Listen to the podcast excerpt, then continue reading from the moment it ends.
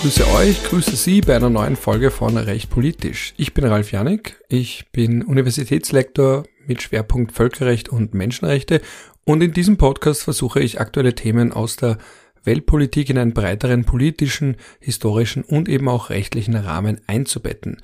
Und in der aktuellen Folge geht es um die Proteste im Iran, um die Situation vor Ort, aber auch um die Außenpolitik und die große Frage, was andere Länder tun können und auch sollen. Und weil ich selber vom Iran keine Ahnung habe, ich war zwar mal dort, aber bin alles andere als ein Experte, habe ich wen eingeladen, nämlich die Solmas Korsand. Das ist eine Journalistin, die sehr viel Ahnung hat vom Iran, von der Situation vor Ort und ich habe sie mit Fragen gelöchert und hoffe, dass das Ergebnis eine Folge ist, die nicht nur für mich interessant ist, sondern auch für euch. Bin da aber ziemlich sicher, dass diese Folge auf großes Interesse stößt. Brauche jetzt auch nicht weiter ausführen, einfach nur Ton ab. Hallo, schönen guten Morgen, schönen guten Tag. Heute habe ich einen Gast, nämlich die Solmas Korsand. Hallo. Hallo, vielen Dank für die Einladung. Sehr, sehr gerne. Danke für die Bereitschaft, hier mit mir zu sprechen über ein ernstes und wichtiges Thema, nämlich den Iran und was im Iran gerade passiert. Vorweg würde ich Sie ganz kurz bitten, sich vorzustellen den Hörerinnen und Hörern, was sie machen, wer sie sind. Das werden sie viele kennen, aber vielleicht nicht alle. Ich glaube gar nicht, dass mich so viele kennen. Aber okay, ja. Ähm, ich bin Journalistin, arbeite derzeit beim Schweizer Magazin Republik, äh, hoste einmal im Monat den Podcast ganz offen gesagt, äh, habe habe ein Buch geschrieben ähm, und zu welchem Thema? Äh, Pathos. Also ist immer ein bisschen schwierig, weil Leute das den Begriff Pathos nicht kennen und dann sage ich pathetisch und, und dann sage ich so, okay, und es ist aber, es geht eigentlich mehr ums White Privilege, Sexismus, über die Themen unserer Zeit aus der Linse, aus der pathetischen Brille. Also wer, wem wird in unserer Gesellschaft Pathos zugestanden und wem nicht? Und dass es im Prinzip auch eine Frage von Privilegien ist. Und ja, also wen nimmt man in unserer Gesellschaft mit seinem Leid ernst und wem nicht. Und genau. Und sonst, ja, ich habe davor beim Online-Standard gearbeitet, bei der Wiener Zeitung, bei der Zeit. Ähm, ja, also mein Themen gibt und ich schreibe über Außenpolitik, Innenpolitik, Gesellschaft, Kultur, bin im Prinzip Magazinjournalistin und das ist eher so ja, sehr groß, also ja, lange Geschichten, lange Hintergründe, lange Reportagen, das ist so mein, mein Ding. Da muss ich gleich aufpassen, dass ich nicht vom Thema abweiche, weil man gleich zu all diesen Sachen viel sagen könnte. Ich poste einen, einen Link zu dem Buch in die Show Notes am besten auch. Da würde ich gleich zur ersten Frage kommen, damit wir beim Thema bleiben. Ja, also das Thema Iran und was dort passiert ist, war in den letzten Wochen sehr viel in den Medien. Jetzt meiner Wahrnehmung nach, als jemand, der nicht unmittelbar betroffen ist, äh, ist es wieder ein bisschen weniger in den Medien, wie eben immer. Fluktuiert mal mehr, mal weniger. Und das bringt mich gleich zur Eingangsfrage, wie ist die Situation jetzt gerade? Was ist vor Ort? Was passiert? Was passiert nicht? Es stimmt, also es war, also es, die, die Protestbewegung, die sich im Iran formiert hat nach dem gewaltsamen Tod von Massa Jina Amini, einer 22-jährigen Kurdin, hat Mitte September im Iran begonnen.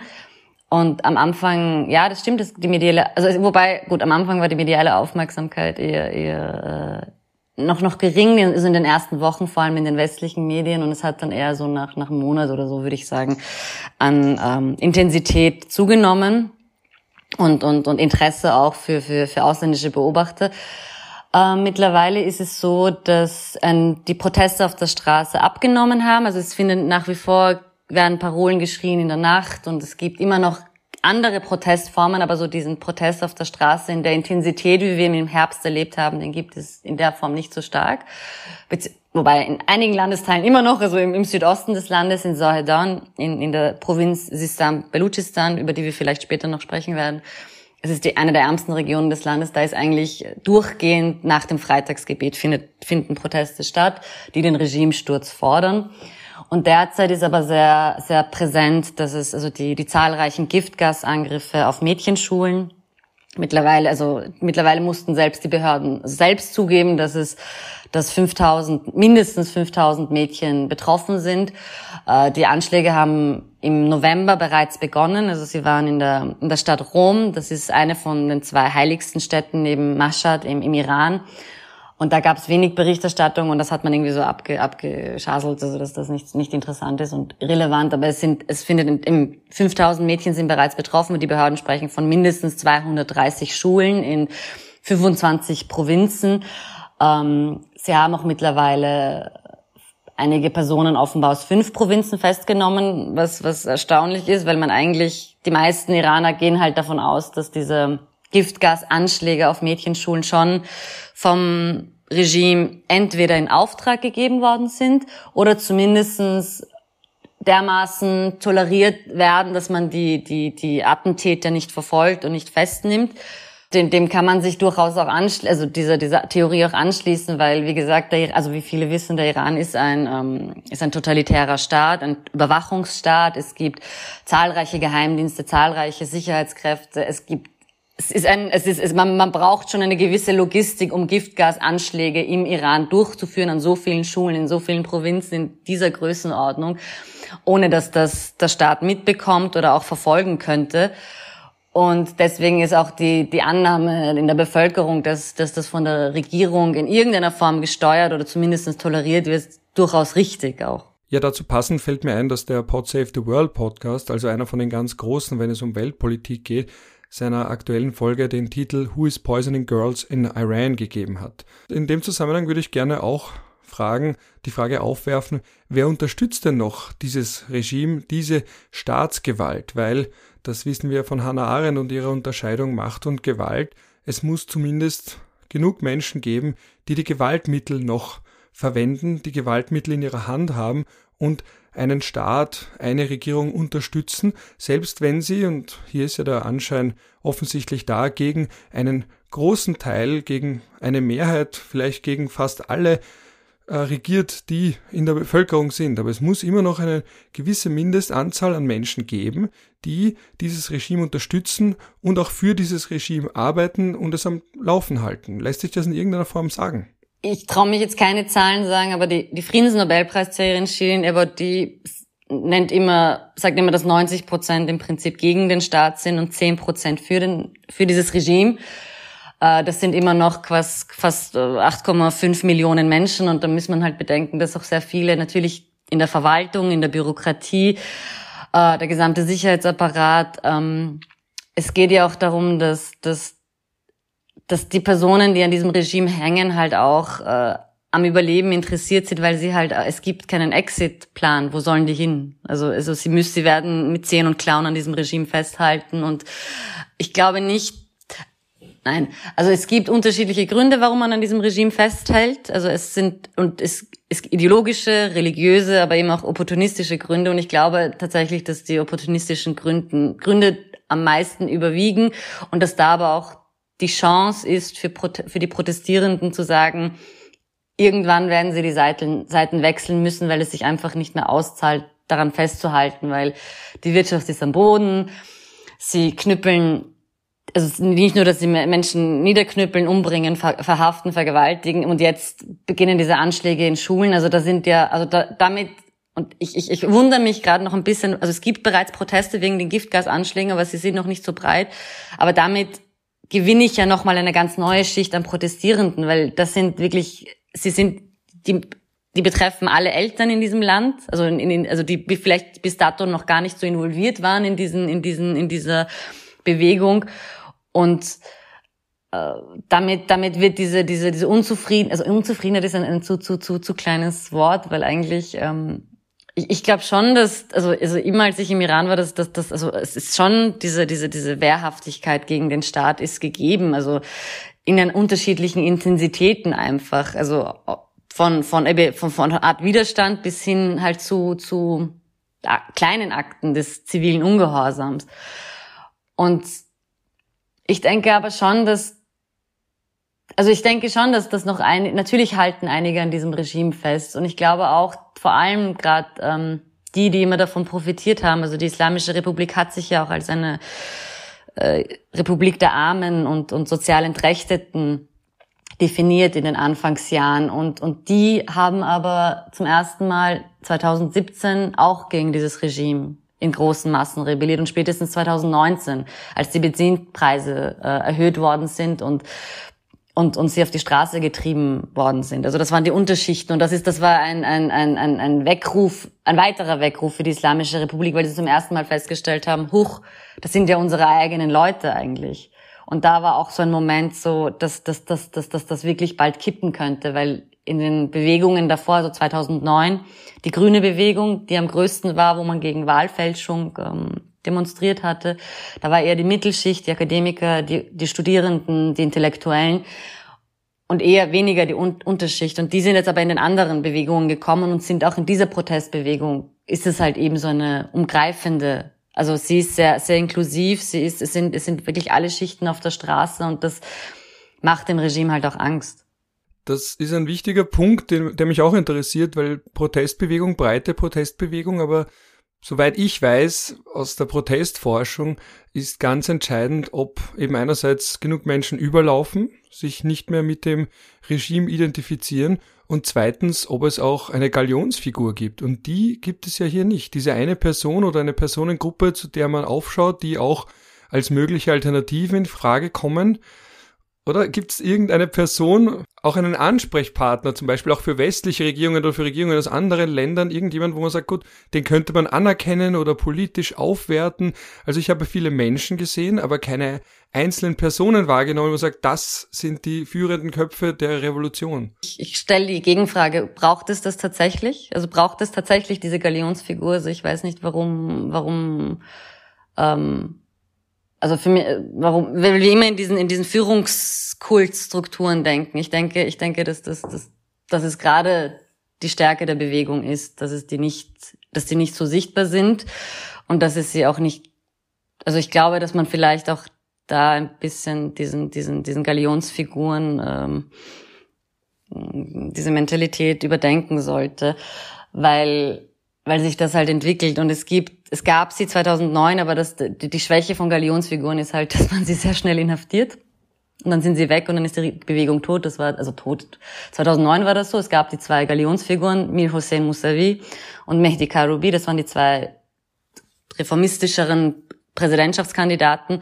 Ein Jahr, also knapp ein Jahr nachdem die Bewegung angefangen hat, sind sie unter Hausarrest gekommen. Also die, diese zwei alten Männer sind seit zwölf Jahren im Hausarrest und damit ist es halt gegessen.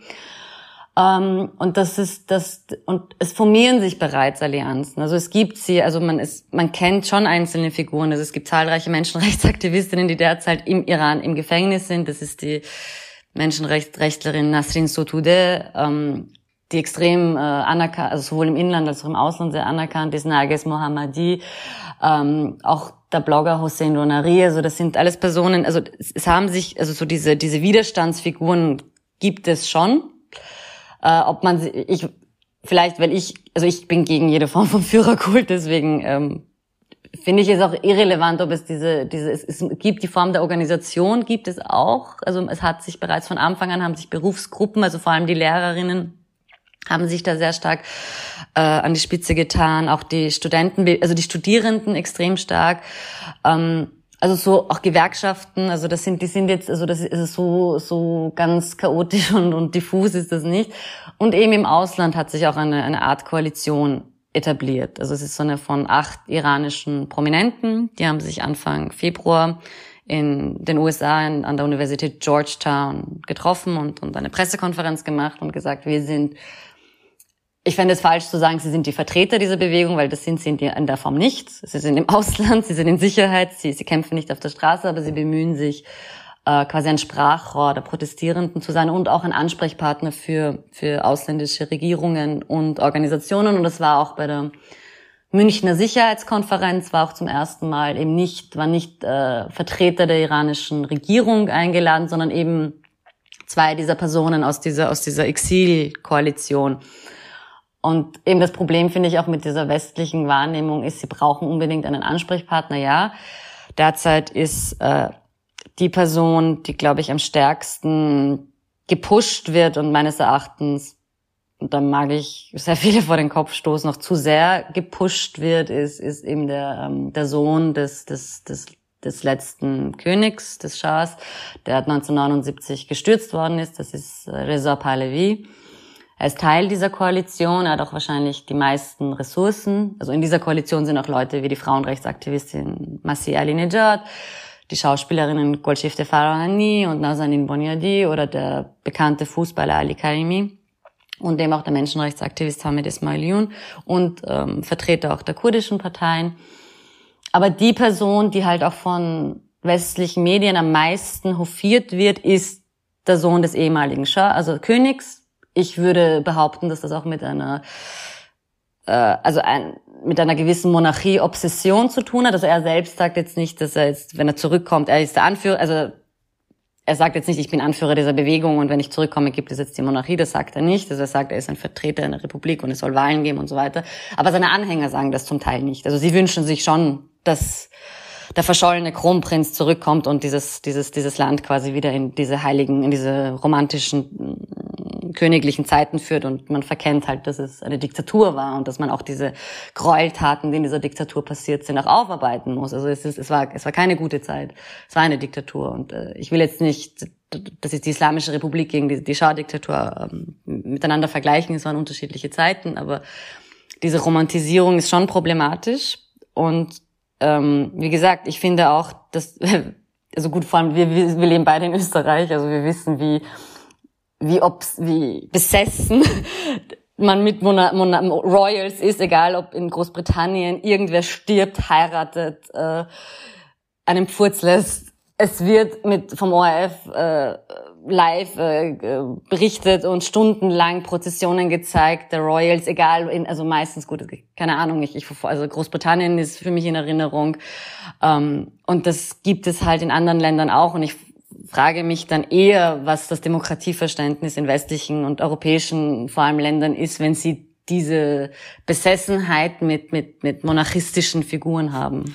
Ja, das ist vielleicht auch dieser menschliche äh, Hang und diese Neugier und Tratsch und Klatsch und Tratsch, ja äh, wenn dann ein, ein, ein Prinz oder ist er, äh, ein Buch schreibt und das lesen alle und er schreibt dann über seine Zeit in Afghanistan und wie unterdrückt er nicht war. Man denkt sich auf sehr hohem Level äh, unterdrückt innerhalb der Familie, aber das ist vielleicht auch einfach unser Grundbedürfnis, dass wir, äh, wenn wir Personen lange kennen und fast schon begleiten seit ihrer Kindheit, dann irgendwie ihr Privatleben auch unser Leben ist, mittelbar. Ja. Aber ich finde das auch immer wieder interessant, dass Menschen so eine Faszination haben dafür. Muss aber zugeben, The Crown habe ich auch geschaut. Äh, fand ich auch recht spannend, allein schon wegen dem wunderschönen British English.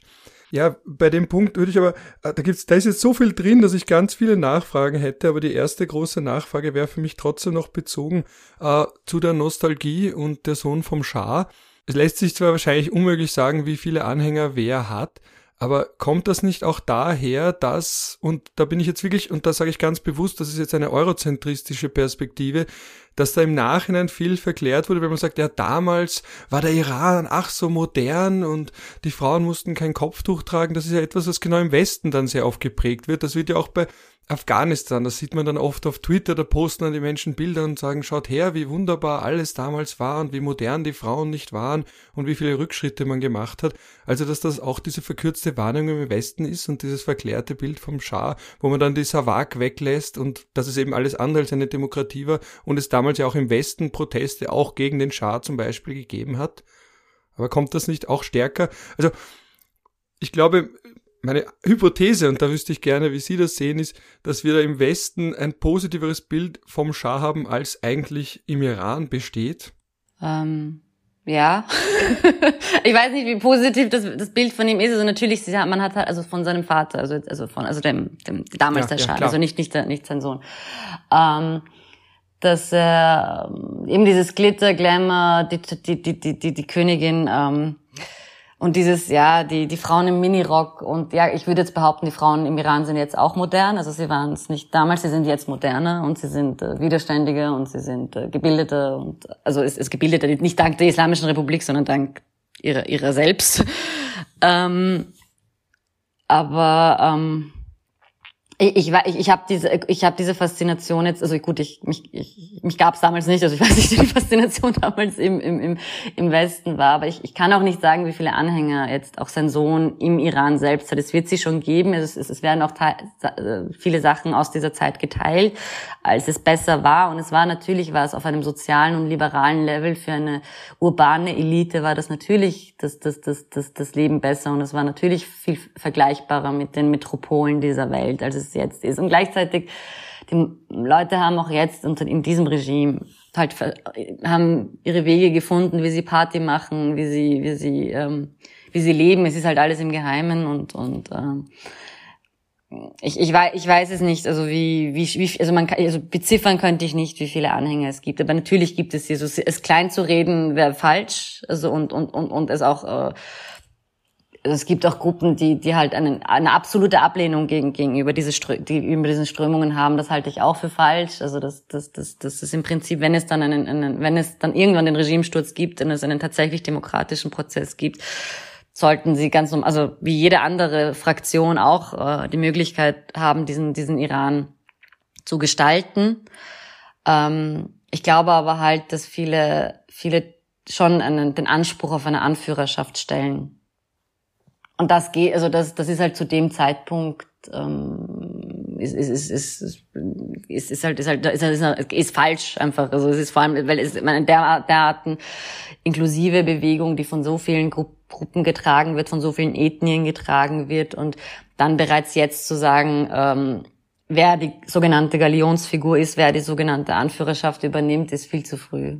Ist aber nicht auch die Sorge, also wenn wir da zurückdenken an 1979 und die damalige Revolution, das war ja auch nicht von Anfang an eine islamistische, sondern eine in sich gespaltene. Ich glaube, Foucault hat damals ja auch geschrieben, also das liest sich aus heutiger Sicht, äh, witzig will ich nicht sagen, aber zumindest interessant, weil da war noch diese, in dem, was er dazu geschrieben hat, damals war richtig dieses hoffnungsvolle und es war noch recht ungewiss und dass da nicht die Parallele zu heute auch sein könnte.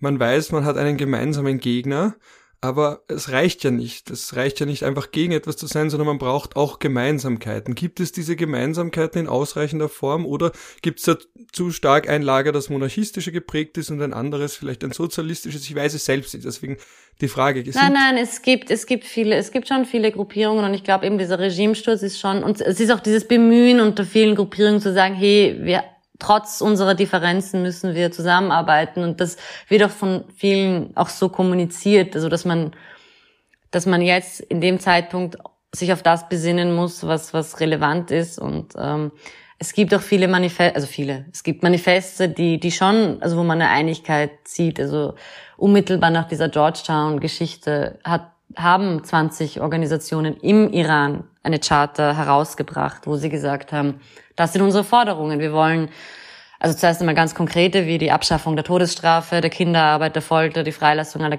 politischen Gefangenen, Gleichberechtigung von Mann und Frau, eine säkulare Republik, also wo sich die Religion nicht einmischt in, in, in die politischen Belange. Ähm, ich glaube auch zu, also zum Thema Arbeiterrechte haben sie auch viel gesagt, auch ähm, Parallel haben kurdische Organisationen vor allem die ethnische Frage in den Raum gestellt, weil ja halt, also das, also das vor allem, weil, weil, weil ethnische, also nicht, nicht persische ähm, Gruppen im Iran extrem diskriminiert werden, auch äh, nicht schiitische Gruppierungen im Iran extrem diskriminiert werden und dass man das halt alles also ich finde, ich finde es also auch, auch, also man hat auch der LGBTQ-Community also extrem Zugeständnisse gemacht, also dass auch die Queer-Community so präsent ist in diesen Manifesten, das, das können sich wahrscheinlich westliche Beobachter gar nicht vorstellen, weil sie sich denken, okay, rückständiger muslimischer Staat im Nahen Osten, also woher können, aber natürlich, die Leute sind, sind, sind extrem sensibilisiert auf diese Themen. Und dass sie diese politischen Gruppierungen das halt alles irgendwie berücksichtigen, finde ich schon extrem bemerkenswert auch. Also es gibt schon, es gibt schon viele Dinge, die sich, also eben diese, diese, dieses säkulare Republik, auch dieses, ah, was ich auch in dieser, in dieser, in dieser, in diesem Manifest auch spannend fand, war, dass, ähm, dass sie abwählbar sind. Also es gibt, es kann keine, keine Art der, der Dynastie oder Diktatur gehen. Also, es, also man hat indirekt quasi kommuniziert, es kann keine quasi Erbmonarchie geben und es kann auch keine Form der Diktatur geben. Also man muss die Person, die man gewählt hat, auch abwählen können. Also das ist extrem, also ich finde das extrem schon, schon, schon, schon äh, vorausschauend gedacht. Und es gibt auch schon Überlegungen, was die Strafverfolgung angeht von Regimeangehörigen. Und das finde ich auch extrem ähm, progressiv und, und fortschrittlich, wie man sich einen demokratischen Iran vorstellt, dass man sagt, wir können nicht ähm, wir können nicht die gleichen Fehler machen wie 1979, wo man halt die alte Regime-Elite ausgelöscht hat und exiliert hat, sondern man wird ihnen einen fairen, transparenten Prozess machen. Und das heißt, ähm, faire Verfahren nach internationalen Standards. Wir, wir wollen keine Rache, wir wollen Gerechtigkeit. Also dass sie das auch so kommunizieren, ist ja auch ein kluger, äh, ein, ein, ein kluger Schritt, um Sympathisanten des Regimes noch auf die eigene Seite zu bringen, um zu sagen, hey, euch sofern ihr nicht in, in, in den ärgsten Menschenrechtsverletzungen verwickelt werdet, wird euch nichts passieren. Also es, es, es geht darum, also wir, haben nicht vor, jetzt äh, alle umzubringen, die, die, die irgend, in irgendeiner Form in diesem Regime involviert waren und weil es sind einfach zu viele, also, also allein rein aus, aus, aus pragmatischen Gründen. Und, und ähm, also wir werden, wir, wir werden uns zivilisiert verhalten. Und das, das finde ich schon etwas und ich und das ist auch etwas, was mich extrem berührt, wie wie ähm, wie wie wie genau man in, in sowas ist, also wie man wie man wie wie sehr man das Recht liebt und wie sehr man Demokratie und den Rechtsstaat liebt. Und weil man wenn man wenn man zivilisiert sein will, weil es nach so vielen Traumata, nach so viel Tod und Vergewaltigung und Morden ist, glaube ich, die menschliche Reaktion, normale menschliche Reaktion, glaube ich, Rache. Also das, das, das wäre verständlich, dass man, dass man, dass, dass das die Reaktion, aber dass sie jetzt schon so, so extrem fortschrittlich und, und demokratisch äh, sich artikulieren, gut, wie es dann sein wird, weiß man nicht. Aber, aber ich finde, ich, ich finde das schon, ich, also ich habe extreme Anerkennung davor, dass sie das so formulieren. Ja, das war auch mein Eindruck. Ich war anno 2015 auch schon wieder ein bisschen her im Iran damals. Äh, man sieht sogar im Straßenbild auch äh, LGBTIQ. Äh, man sieht es im Straßenbild auch, an, auch einfach, dass es eine durchaus progressive Gesellschaft ist. Auch nicht nur in Teheran, weil das auch manchmal so der Mythos ist. Das fand ich enorm interessant. Und was ich auch interessant war, war, wie viele Menschen man kennenlernt, leicht kennenlernt, schnell kennenlernt.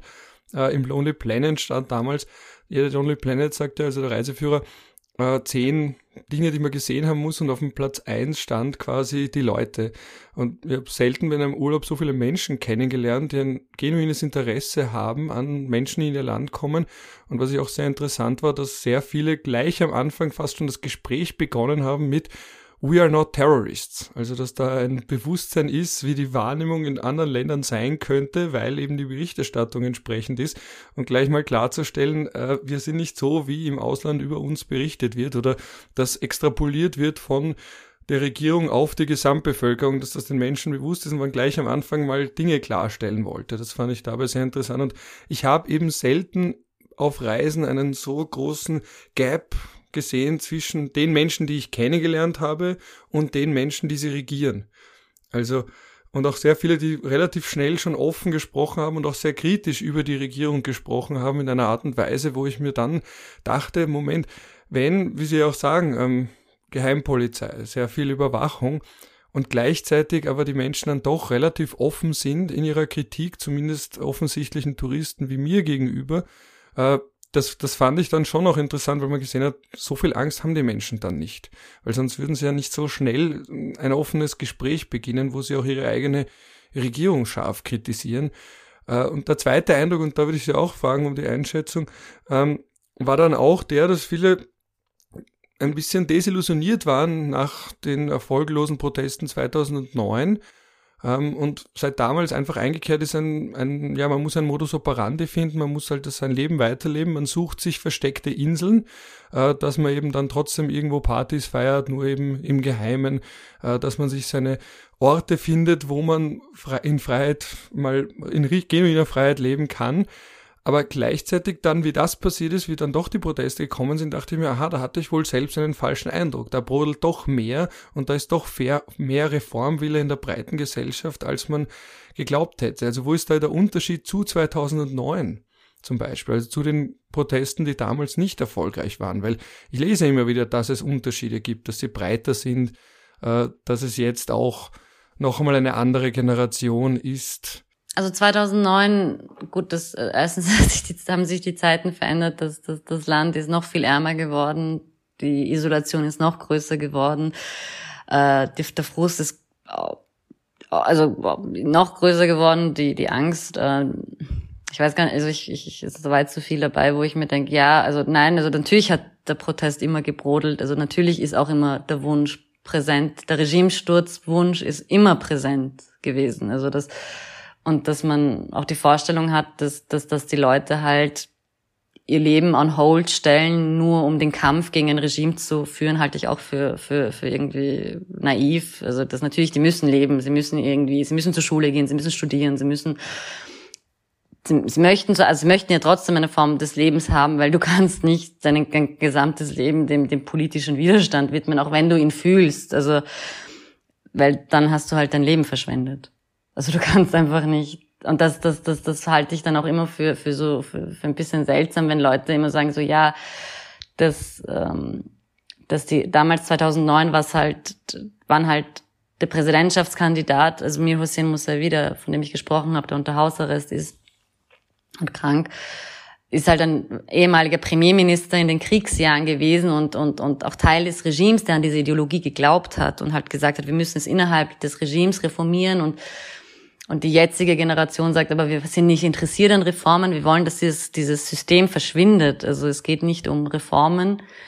Und gleichzeitig ähm, kommen jetzt doch sehr viele Beobachter und, und machen alles, was, was diese Reformbewegung versucht hat, finde ich äh, schlecht. Und das, weil, und bis vor 2009 war man aber sehr für diese Reformbewegung, weil man halt gehofft hat, dass sich dieses System auf friedliche Weise transformiert und, und irgendwann vielleicht auch dieses, diese islamische Republik auf irgendwie organische Weise abschütteln kann und und und und nicht halt mit einem mit einem großen Rums, äh, der sehr blutig end, also sein wird, äh, endet. Ähm, und das haben sie aber gemerkt, das passiert nicht. Also es wird, es gibt dieses Reform, dieses System lässt sich nicht reformieren. Es will, es ist unmöglich, dass es sich reformieren lässt, weil, weil wenn es sich reformiert, stürzt es ein. Also das, das funktioniert einfach nicht. Und, ähm, und sie sind halt an dem Punkt, dass sie, dass es auch mittlerweile breite und Bevölkerungsschichten irgendwie, die, ich weiß nicht, ich denke, es hat mehr damit zu tun, dass, dass man halt so nach 44 Jahren halt extrem zermürbt ist und und und einfach nicht mehr, nicht mehr, nicht mehr. Ähm, es hat, sie haben ja nichts mehr zu verlieren.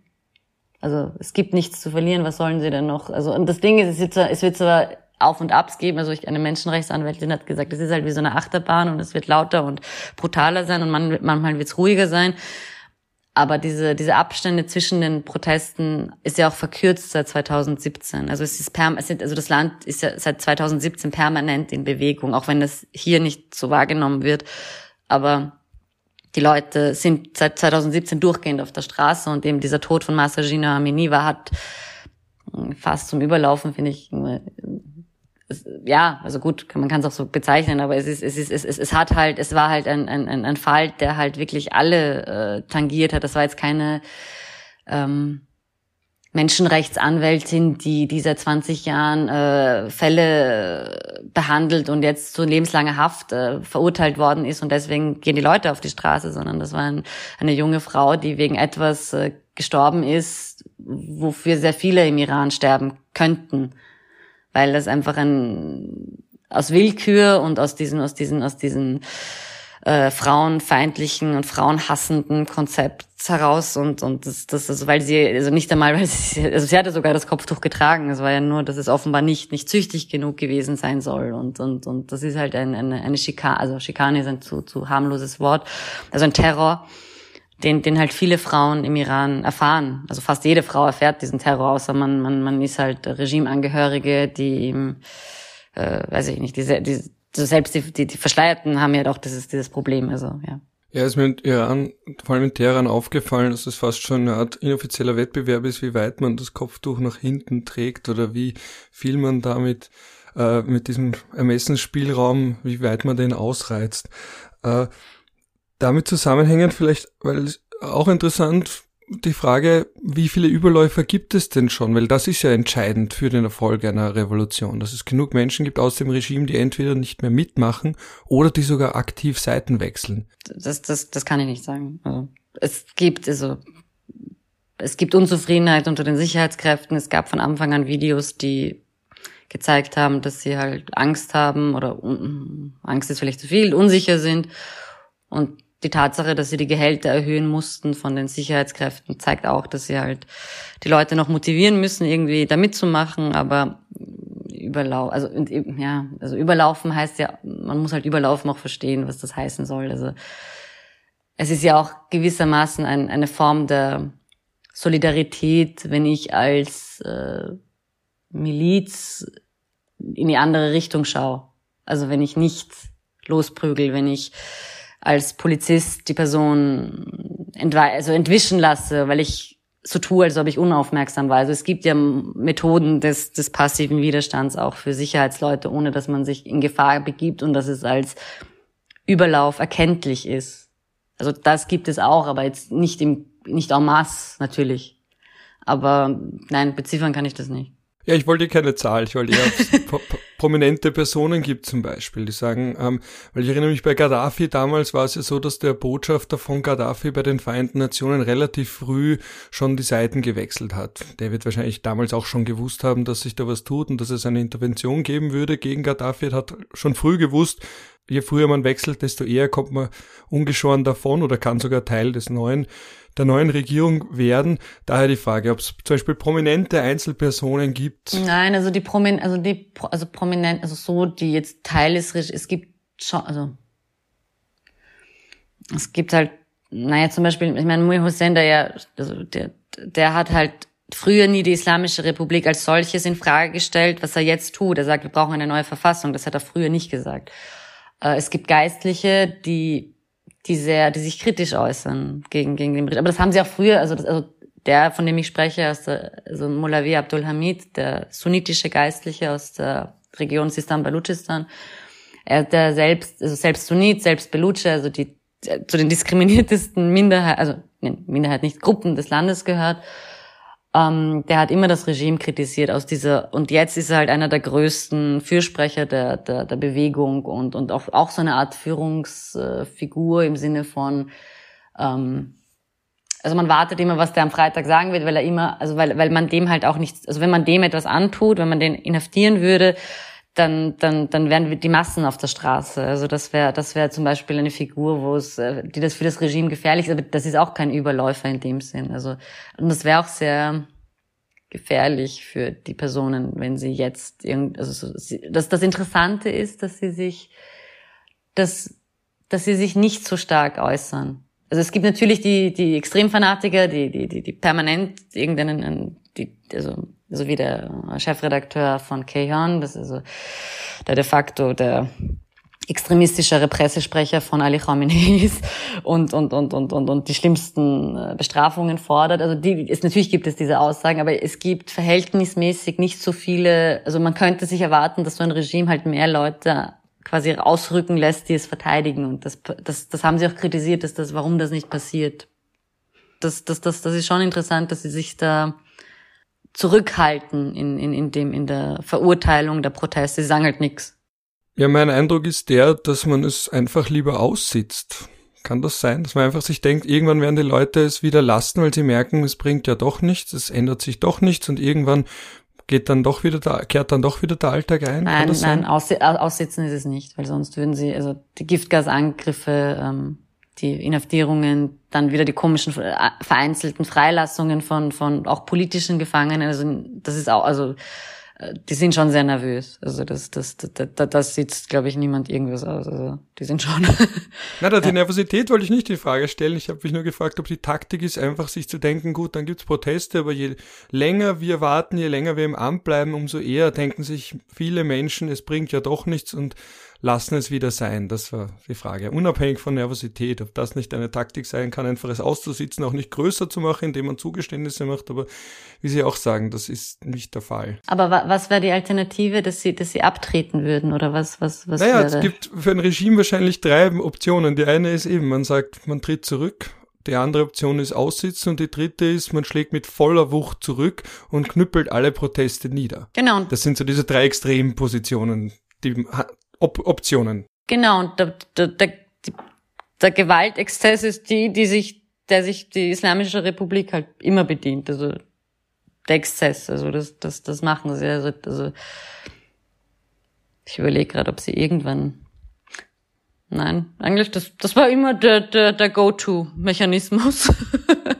also alles, alles, alles mit brutaler Gewalt. Also nicht, nicht jetzt irgendwie mal schauen und, weil 2019 waren sie anfangs, haben sie es, haben sie es ein bisschen, 2019, Entschuldigung, 2019, äh, wo sie da innerhalb von fünf Tagen oder drei Tagen ja 1500 Menschen getötet haben sollen haben sie anfangs schon die Leute protestieren lassen und mal schauen, wie das, wo das hingeht. Und dann kam diese, also dieser, diese extreme Niederknüppelung, die wahrscheinlich eben von der Leute ausgehen, dass das irgendwann auch von, als Kriegsverbrechen oder als Verbrechen gegen die Menschlichkeit irgendwann vor Gericht kommen wird, was 2019 passiert ist. Weil das wurde ja auch, also in diesen, also aber, aber das wissen Sie, also das können Sie besser erklären als ich. Also diese, diese Russell-Tribunale, dass man halt, äh, dass Menschen ähm, dass, dass, dass unabhängige Organisationen halt so eine Art Gerichtshof halten und dann diese Fälle äh, verhandeln und, und auch Zeugen aussagen. Ich meine, das hat dann, also diese Urteile haben dann zwar keine bindende Wirkung,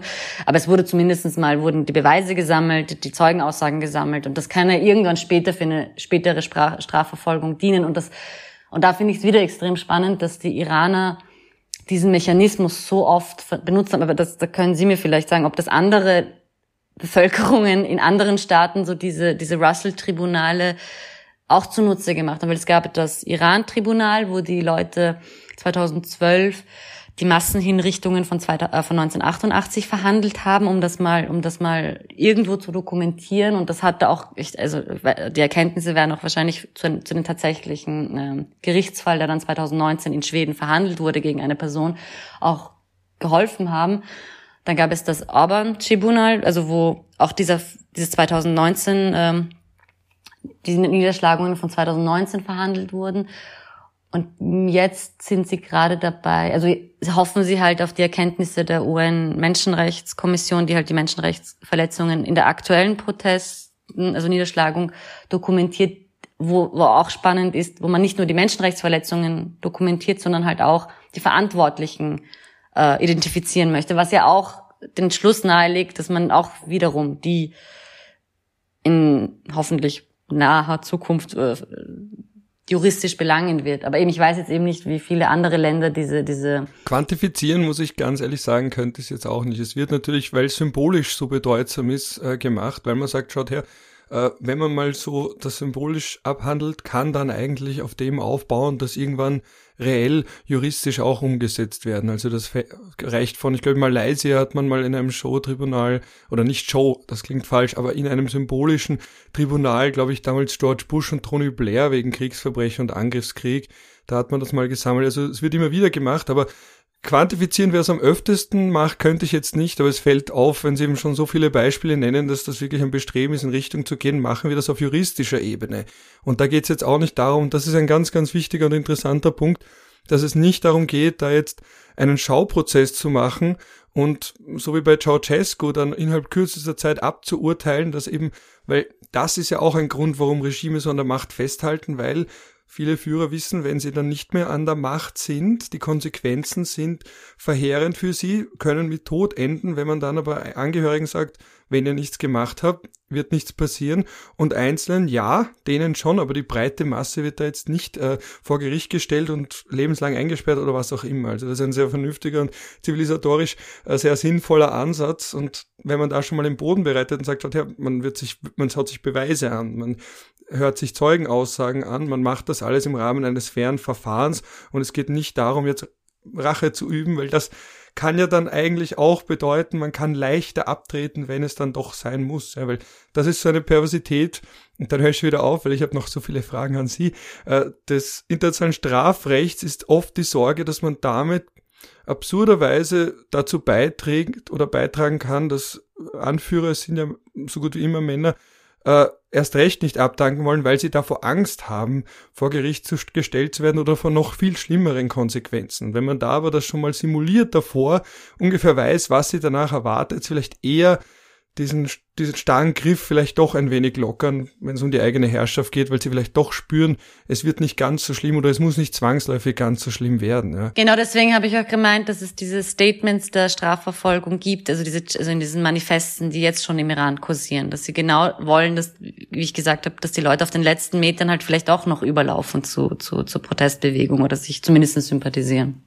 Ja. Darauf, daran anschließend noch eine andere Frage, weil aus der Forschung von Revolutionen weiß man ja, also einerseits hat man Identifikationsfiguren und Ansprechpartner und die andere Frage natürlich auch, der Widerstand ist eher erfolgreich, wenn er friedlich ist, weil man dann einerseits in der Weltöffentlichkeit und der eigenen Öffentlichkeit, wenn die einen friedlich protestieren und dann brutal niedergeknüppelt werden, ist eindeutig, wer der Aggressor ist.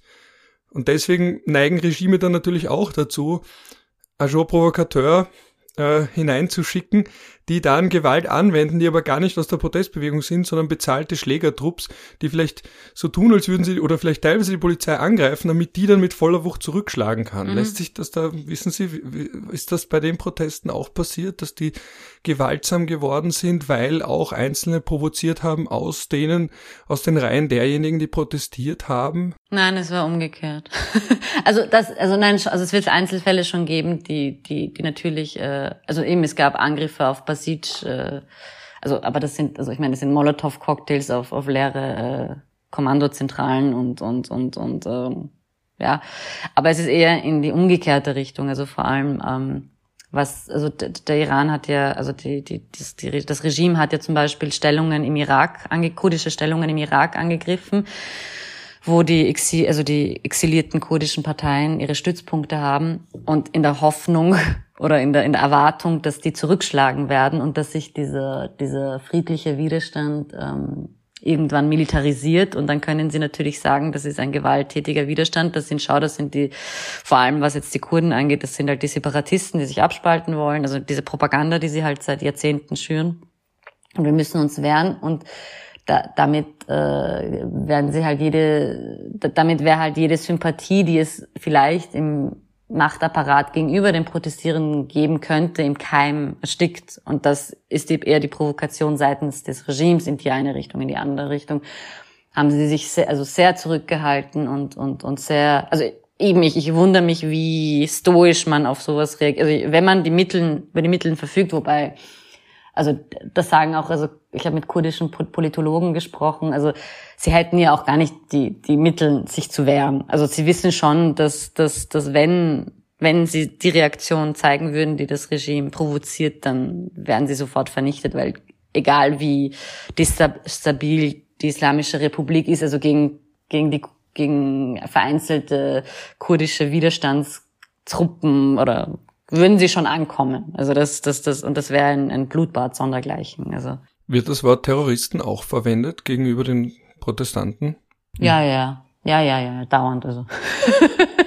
Also das und ausländische Agenten auch? Ja, ja, das sind das vom Ausland gesteuert und finanziert werden. Ja, ja, das ist, aber das ist so Classic, also das, das, aber das, das Wunder, das, das, das, das hört schon niemand mehr, also das ist so, also Zionisten und und und aus Amerika, aus Israel, aus äh, die im Sistan Baluchistan, das sind Terroristen, die Kurden sind Terroristen, alle sind, also alle Unruhestifter, Krawallmacher, ähm, also es wird nicht, also sie werden nicht als die also Protestierende, also nicht, das sind keine Menschen mit legitimen Bedürfnissen und Wünschen. Das, das, so werden sie nicht bezeichnet. Aber es, es wird vielleicht in den Anfangsjahren der Revolution 1979 noch irgendwo irgendwem diese Art der, der, der, der Rhetorik äh, affiziert haben. Aber jetzt, also wie geht da rein, da raus. Also es ist jetzt nicht so. Wenn wir schon bei äh, Einfluss von außen sind, wie ist die Rolle der Diaspora? Weil das ist ja auch manchmal ein ein Widerspruch, dass Diaspora andere Forderungen hat als diejenigen, die vor Ort sind. Wie sind da das Verhältnis? Kann man mhm. das irgendwie sagen, dass da von der Diaspora in irgendeiner Form auch Unterstützung kommt oder eben, wie Sie gesagt haben, man im Ausland auch dann als Vertreter von Oppositionsgruppen auftritt, aber gleichzeitig ja nicht vor Ort ist? Ähm, ja. Manchmal ist die Diaspora gar nicht so beliebt vor Ort, weil man sagt, ihr fordert viel mehr als wir oder was anderes als wir, ihr wisst gar nicht mehr, wie es vor Ort ist. Kann man das irgendwie abschätzen? Ja. Das ist wahrscheinlich so schwer, wenn ich das so mm, pauschal frage, ist schon klar. Doch, nein, nein. Also sie sind, also ich glaube schon, dass sie vor allem jetzt in dieser Bewegung, also gibt es gibt es schon eine Dankbarkeit gegenüber der Diaspora, weil sie halt, weil gesagt wird, ihr seid unser Sprachrohr nach draußen, ihr habt die sozial, also ihr habt ja die Mittel, euer Internet ist nicht gedrosselt, ihr könnt die Videos verbreiten, ihr könnt an die Medienschaffenden herantreten, an die Politiker herantreten. Ich meine, es ist zum ersten Mal, glaube ich, habe ich mitbekommen, dass es Patenschaften von Poli europäischen Politikern übernommen werden für iranische Gefangene. Das ist schon also auf Druck der Diaspora entstanden, die, die sehr, vor allem, also in dieser Bewegung extrem aktivistisch ist, was sie in den vorherigen, also 2009 auch schon, aber nicht in dem Ausmaß wie, wie jetzt. Vor allem, es haben sich, glaube ich, sehr viele auch hier jetzt politisiert, die sich davor nie so stark mit dem Iran beschäftigt haben. Das ist für mich auch neu.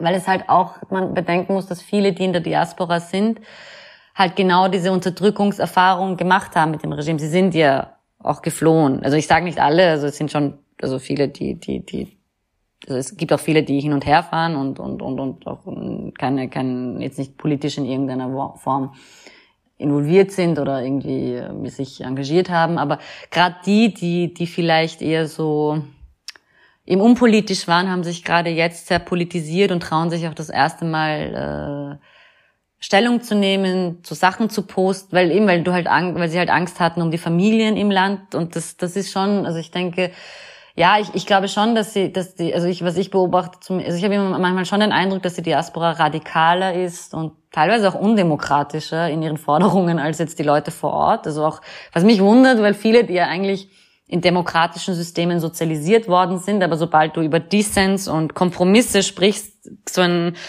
diktatorischer Tunnelblick bei einigen stattfindet, der, der mich irgendwie be, be, amüsiert bis beunruhigt, weil ich schon den Eindruck habe, dass, also wenn ich dann mit Leuten spreche, die gerade unmittelbar im Iran waren, sagen sie, nein, also wir haben das auf der Straße, war diese, diese, diese Feindschaft oder Feindseligkeit untereinander nicht so stark, wie es in der Diaspora ist. Aber es ist schon, also ich denke schon, dass, dass, dass es grundsätzlich schon ein Wohlwollen gibt und dass man auf sie angewiesen ist, auf die Diaspora und man kennt die einzelnen Figuren, so umstritten sie auch sein mögen. Ähm, und, und, und ist schon dankbar, wenn die halt zu einem Emmanuel Macron gehen oder zu einem Olaf Scholz, also wobei, ich glaube, zum Scholz ist keiner gegangen, also keiner. Also so. Doch, also Vertreter, also schon Aktivistinnen schon, aber jetzt nicht, also irgendeine Vertretung oder so. Und das ist halt auch, und, und das ist halt auch, ähm, das ist was anderes, hat jetzt nicht mit der Diaspora zu tun, aber wenn halt auch politisch, also sie nehmen das auch sehr stark wahr, wenn gerade in dieser Situation westliche Politiker halt sich mit iranischen Vertretern halt Handshakes machen. Also ich glaube, also dass Heinz Fischer irgendwann vor ein paar Monaten den iranischen Botschafter lachend irgendwie begrüßt hat, das, das geht halt gar nicht. Also vor allem mit welcher, mit welcher Begründung und mit welcher ähm, also extrem ähm, unsensibel und politisch auch dumm einfach. Also das, das jetzt in so einer Situation zu machen. Ja, österreichische Politiker zeichnen sich nicht unbedingt durch ihre außenpolitische Sensibilität aus. Im Allgemeinen, also was wir Neutralität nennen, ist manchmal auch außenpolitischer Opportunismus.